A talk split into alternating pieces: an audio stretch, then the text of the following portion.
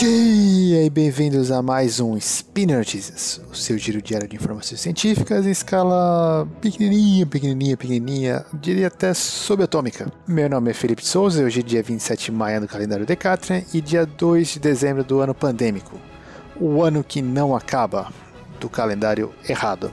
Falaremos hoje sobre transportes e no programa de hoje a subsidiária do Google, é chamada Waymo, anuncia a operação de, de frota com veículos autônomos. E também, empresa chinesa cria veículo exclusivo para operação de mobilidade por aplicativo, sistemas tipo Uber. Roda a vinheta. Speed Notícias.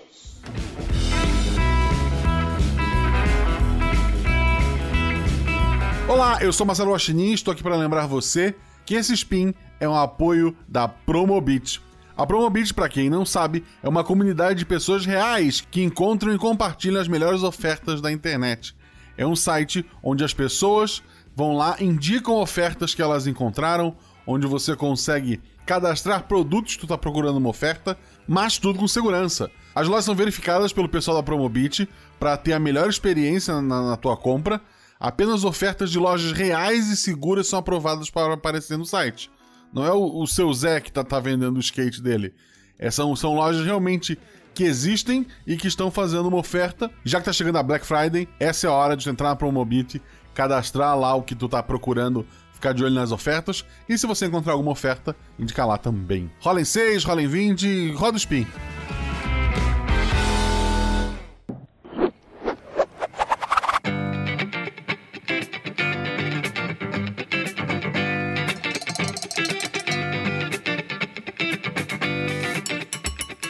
E a primeira notícia, o Waymo, subsidiário do Google, anuncia a operação de frotas com veículos autônomos. E eu sou obrigado a dizer que isso aí parece, inclusive eu gravei alguns spins, parece notícia de vacina de Covid. Que todo dia tem vacina que fala que é eficiente e tal, mas dá duas semanas, aí falam que a vacina é eficiente de novo e a gente não entende, daí enfim, tem o Atila e o pessoal para falar, não, é que aquela ali era a fase 2 ou a fase 1, e agora na verdade são os resultados da fase 3 e etc. E com veículos autônomos tem acontecido coisas parecidas. Então, assim, parece que a cada dois meses alguém fala, estamos operando com veículos autônomos. E aí você fala, peraí, mas o ano passado o Waymo já tinha falado que estava operando os frotas autônomas, então o que, que é isso daí? Bom, basicamente é, é, aquela velha história, não é bem uma repetição, é que eles são passados, estão indo uma, uma etapa adiante, né? Então ele já tinha feito um anúncio em 2019 que eles estariam usando, utilizando uma área na, na região do Arizona que pode, enfim, que veículos autônomos poderiam uh, atender partes das viagens, não todas, e, e aí, inclusive, eles, é, eles ah, afirmaram que, na verdade, entre 5% e 10% das viagens eram completamente autônomas. Então, ah, tinha uma, um conjunto de clientes que poderiam pedir veículos autônomos como se fosse um Uber ou um, enfim, como se fosse um Uber. E aí possivelmente viria para você um veículo autônomo e você faria essa viagem. E aí, e que, quais eram as condições? Ninguém poderia falar publicamente sobre isso e você teria que entrar no carro sozinho. Então isso aí foi feito em 2019 numa área, uma área de, do Arizona. O que eles estão fazendo agora? Eles estão. Uh, uh, agora eles podem. As pessoas podem trazer outras pessoas na, no, na viagem, então assim, você pode pedir com, com, com outras pessoas e agora também você pode é, falar sobre as experiências na, na, nas redes sociais. Então basicamente agora é um negócio mais, entre aspas, aberto, continua operando e e, tá, e vai operar numa área ali de, segundo eles, uma área de 50 milhas quadradas, ou uh, que é, deve dar um pouquinho mais de 100 km quadrados, também na região do Arizona. E aí essa freta vai operar. E aí, aí um, eu já tinha discutido isso aí aqui em, em outros spins, e aí veio lá, ah, então agora está próximo, uh, os veículos autônomos estão aí. Inclusive, uh, nessa esteira, o, a Tesla também tá, atualizou uh, faz, faz pouco tempo o, o seu algoritmo de veículos autônomos. Então, quem tem um Tesla nos Estados Unidos já, já pode utilizar essa função. E, e assim, claro, me parece claro que uh, isso está cada vez mais próximo, mas eu ainda teria certas dúvidas se está tão próximo assim.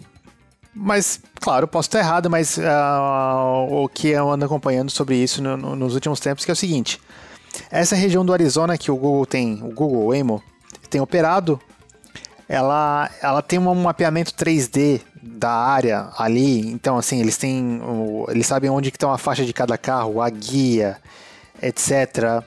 Uh, e acredito que ali uh, o tempo, uh, a temperatura, te, temperatura não, né? Mas o clima favorece, está sempre ensolarado e etc. E aí, também por causa disso, eles conseguem operar dessa forma. Claro que é um grande avanço, mas ainda tem provavelmente bastantes desafios pra, com relação a isso.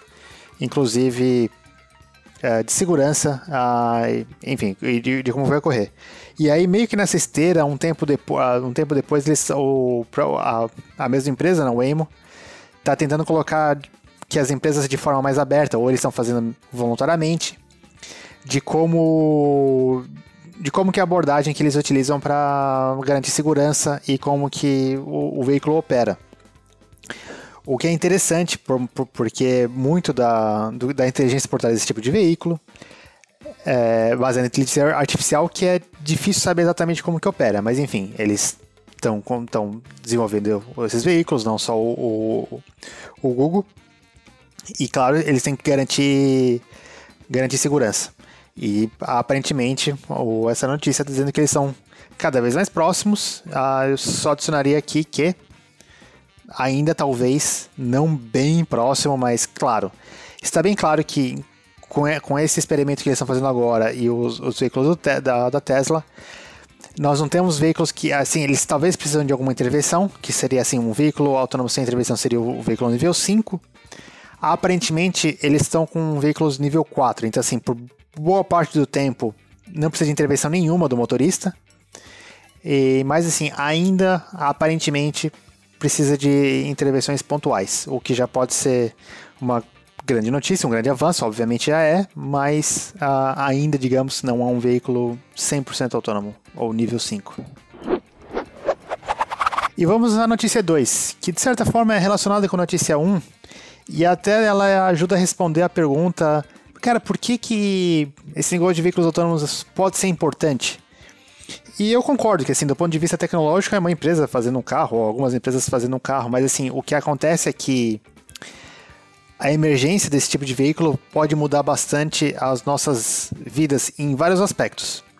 Um, que eu já comentei aqui, que uh, possivelmente e provavelmente ninguém vai ter, ou pouca gente vai ter veículo autônomo próprio, mas você vai passar a utilizar serviço tipo Uber, que vai, vai oferecer viagens baratas, porque o maior custo é o, é, o, é o, motorista. Basicamente, isso aí pode mudar bastante o padrão de viagens e até como as cidades se organizam. Então, assim, a, como que a nossa. Como que vai.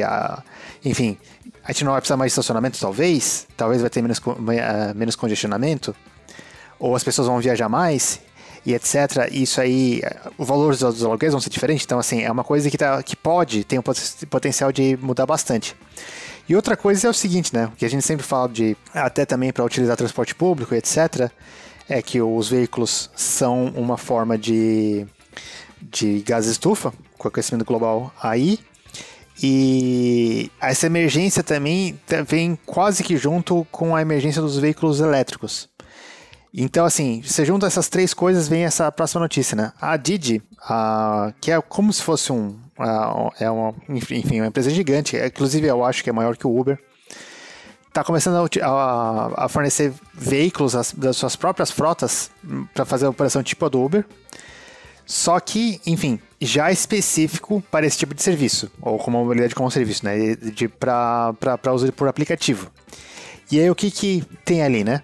Claro, os veículos têm um, um pequeno nível de, de, automação, nada relacionado à notícia anterior, mas eles são elétricos, que aí está uma grande tendência na, na automobilística, uh, que é bem possível que ali por 2030, a, principalmente nos, no, digamos com, com veículos novos, todos os carros serão elétricos, ou talvez grande parte desses, pelo menos é o que a gente tem de informação hoje.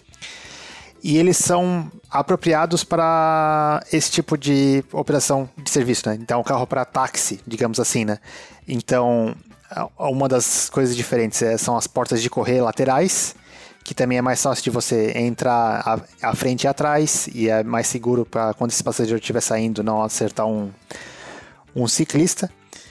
Uh, tem telas gigantes, ou grandes, não vou dizer gigante, né? telas para os bancos dos passageiros que também é uma, uma, uma, das coisas que deve ser diferente com veículos autônomos, né? Então, como você não precisa dirigir, e aí a, as pessoas que estão no carro não precisam ficar concentradas na viagem, esse veículo provavelmente vai ser diferente. Ele vai ter talvez mais espaço, ele vai ter acesso à televisão, ou você pode até ter um, pequeno escritório se você estiver indo para o trabalho, etc. E esse veículo do, do, do Didi tem algum desses, uh, desses aspectos ali já. E um aspecto interessante disso é que não é a primeira vez que existe um veículo com um propósito específico de ser táxi, por exemplo, né? Então, aparentemente, os táxis de Nova York e de Londres já operaram com frotas exclusivas para esse tipo. Então, lá, o, o, táxi de Londres, na verdade, é um carro que você não podia comprar, ou talvez pudesse, a empresa talvez pudesse revender, né? Mas, enfim, é um carro projetado exatamente para esse tipo de operação. E ah, falando em tendência, é bem possível que os carros do futuro sejam todos projetados, e na, na a sua grande maioria, apenas para esse tipo de, de operação. É bem possível que, sendo veículos autônomos, não tenha nem espaço para o motorista e, o, e, como eu comentei, há várias especulações, enfim, estudos uh, de que é bem possível que ninguém tenha um veículo autônomo, né? Ainda não é certo e aí também vai depender de regulações, etc as empresas que produzem carro querem vender, mas a verdade é que o motorista do Uber ele faz 20, 30 viagens ao dia e teoricamente ele pode atender um, com um carro só você pode atender várias famílias, né? Em média, pelo menos. Então, é uma das tendências é você ter carros diferentes e as pessoas não terem carros. E, e aí o que a o que tá, foi apresentado agora vai vai um pouco nessa direção. E por hoje é só. Lembre que todos os links comentados estão no post e deixe lá também seu comentário, elogio, crítica, declaração ah, de amor ou meme predileto. Lembro ainda que esse podcast só é possível acontecer por conta do apoio do patronato do SciCast, tanto no Patreon quanto no Padrim. Um grande abraço e até amanhã.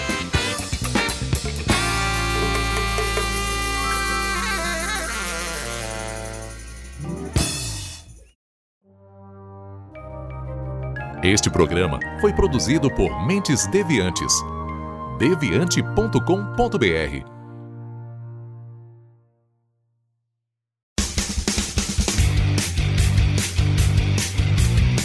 Cortes, edição de podcast.